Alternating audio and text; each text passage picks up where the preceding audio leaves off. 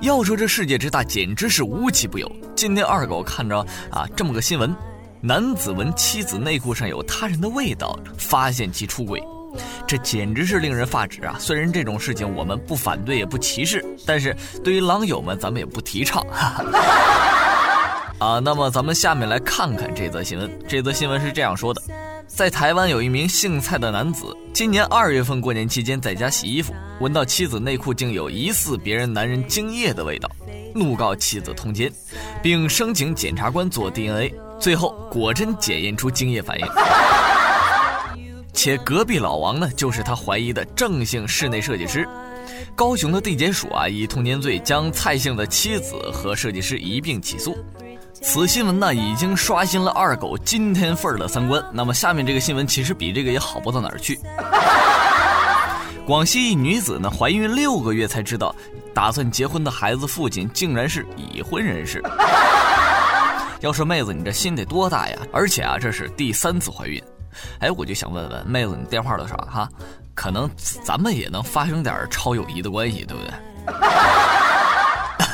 哎，跑题了，跑题了，咱们书归正传。二零一三年呢，在佛山工作的广西籍吴小姐，他在禅城南庄一家餐厅工作。陈某呢是老顾客，两个人慢慢就认识了。之后呢，陈某苦苦追她三个月，两人正式成为男女朋友。那个时候吴小姐才十八岁，陈某二十六岁。成为男女朋友之后呢，两人就住在一起。两年间因为做爱啊，吴小姐两次怀孕，但是都把孩子打掉了。一五年的二月份呢，她第三次怀孕。陈某告诉吴小姐说，他们计划年底结婚，有时候出去吃饭。陈某也称吴是其妻子。陈某还专程去了吴小姐广西的家里探望她的奶奶。吴小姐是个孤儿，从小呢由爷爷奶奶带大。哎，我说这哥们儿泡妞挺下功夫啊，是吧？但是呢，晴天霹雳来了。一五年四月份的时候呢，吴小姐把自己和陈某的合照发在微信朋友圈，晒了一条陈某给她买的项链。不料大事不妙，吴小姐的朋友啊认出陈某，告知陈某早就有了家室。之后呢，吴小姐的生活就彻底乱了。在吴小姐的追问之下，陈某承认并跪下来道歉，保证跟妻子离婚，不准吴打掉孩子，并让他把孩子生下来。要二狗看来啊，朋友圈什么大家还是省一省吧，万一发个什么裸照什么的被老婆看到了，你说啊，这该怎么办呢？呃，案件进行到现在呢，吴小姐已经向警方报了案，但是看来呢，这又是一宗悬案呢。啊啊啊啊咱们把目光转到影视圈，大家也能看出啊，最近几年这个影视圈的走向了，影视剧的尺度呢越来越大。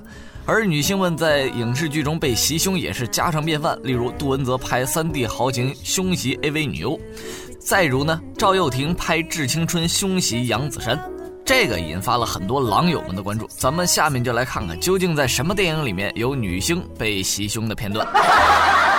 在经典色情片《赤裸羔羊》中。性感妖娆的邱淑贞遭遇各种袭胸，不仅有肌肉猛男任达华对她袭胸，还有这个妹子对她袭胸，这真是活得出去啊！喜爱夜蒲呢是三 D 肉蒲团一个经典的续集，是典型追求重口味、大尺度的色情片。虽然不是三级片呢，但激情戏、露骨戏也很泛滥，而且呢袭胸摸乳的桥段更是比比皆是，让人看得香艳刺激。大家不妨下载来看一看。范冰冰呢，绝对是香艳畸形戏的这个专业户。她在二次曝光同冯绍峰床上肉搏，全程不穿内衣。冯绍峰大胆摸胸，更是让人面红耳赤。呃，之前不是又出了一个什么马震的事件吗？这个冰爷看来始终走在性爱的前线呢，是吧？让子弹飞中，姜文身为假冒的镇长，居然趁机糟蹋了刘嘉玲，真是太低俗了。当然，低俗戏还得从姜文袭胸开始。经历了《赤壁》中与梁朝伟大尺度上演激情戏码，林志玲此番遭遇孙红雷的袭胸，可谓是轻车熟驾，手到擒来。或许是受到了电影中春娘这一角色火辣性格的影响，林志玲和孙红雷这段热吻也颇有几分管他三七二十一的气势。张艺谋的几位谋女郎出名，无非是因为激情床戏，尤其是章子怡啊，在《十面埋伏》和《英雄》中最为狂野，让观众朋友对谋女郎的印象深刻。而《卧虎藏龙》，张震胸袭章子怡那段激情戏，绝对是章子怡走向激情戏代言人的开始。好了，咱们到了中场休息的环节，亲爱的狼友们别走开，咱们稍后进行下一个环节——性爱问答。聆听美妙姓氏，品读声音带来的美妙感觉，感受性与听觉的完美结合。你想知道什么样的性爱知识？你想了解哪些性爱习惯？我们为你量身打造合适狼友的、更贴近生活的性爱指南。准备好了吗？跟我一起来吧！性吧网店时间开始了。欢迎回来，看看咱们今天提问的三个小伙伴究竟有哪些问题？相信有狼友也会回答类似的问题，是吧？同时呢，也欢迎大家在评论区留言，二狗会给您最详尽的答复。今天第一个问题是来自论坛的 M S 九八一零的朋友提问的。男人吃伟哥会有什么影响吗？他是这么说的啊，我的阴茎比较短小，每次做爱的时候插进去都感觉松松的，坐一会儿就软了，不到十分钟就射了，那怎么办呢？能吃伟哥吗？男人吃伟哥会有什么影响吗？呃，这位朋友啊，我说这种情况可能是早泄的表现，这种情况可能和呃。狼友平时工作生活比较紧张，或是有这个手淫习惯等等原因是有关系的。建议狼友呢平时按时休息，有手淫习惯的话，赶快就戒掉它。饮食方面呢，可以适当的多吃些牛羊肉、韭菜等等这个有补肾作用的食物。药物方面可以吃一些补肾壮阳的药来慢慢调理。这个药的话呢。二狗在这儿就不多说什么了，你可以去医院去问一问。还有一点就是在感冒的时候啊，这类呃滋补的药品是不宜服用的。第二个是来自论坛名叫 KRN 二八七六的朋友提问：你好，二狗，同房后最早多久能用试孕纸试出是否怀孕？吃避孕药一般都管用吗？如果刚开始做爱插进去一分钟没带套，后来都是带套的，那怀孕几率大吗？事后也吃避孕药了，谢谢。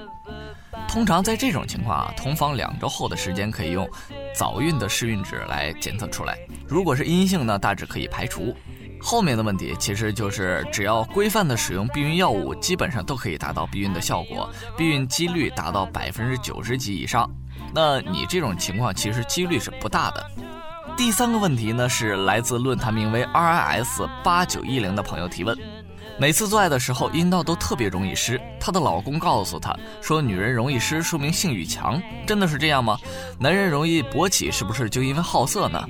那怎么样才能不那么湿呢？这个妹子，我觉得你是多虑了哈。一个正值青春的女性，阴道湿润是非常正常的。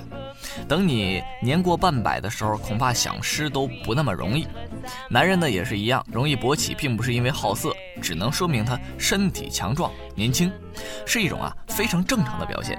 不过，如果你真的是呃阴道分泌液太多的话，那可能需要减少必要的摩擦，建议可以事前将抚摸的时间减短，或是用干净的纸巾擦拭掉一部分阴道的分泌物。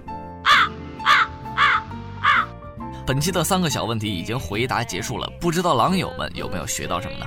娱乐是新鲜报，性爱资讯早知道。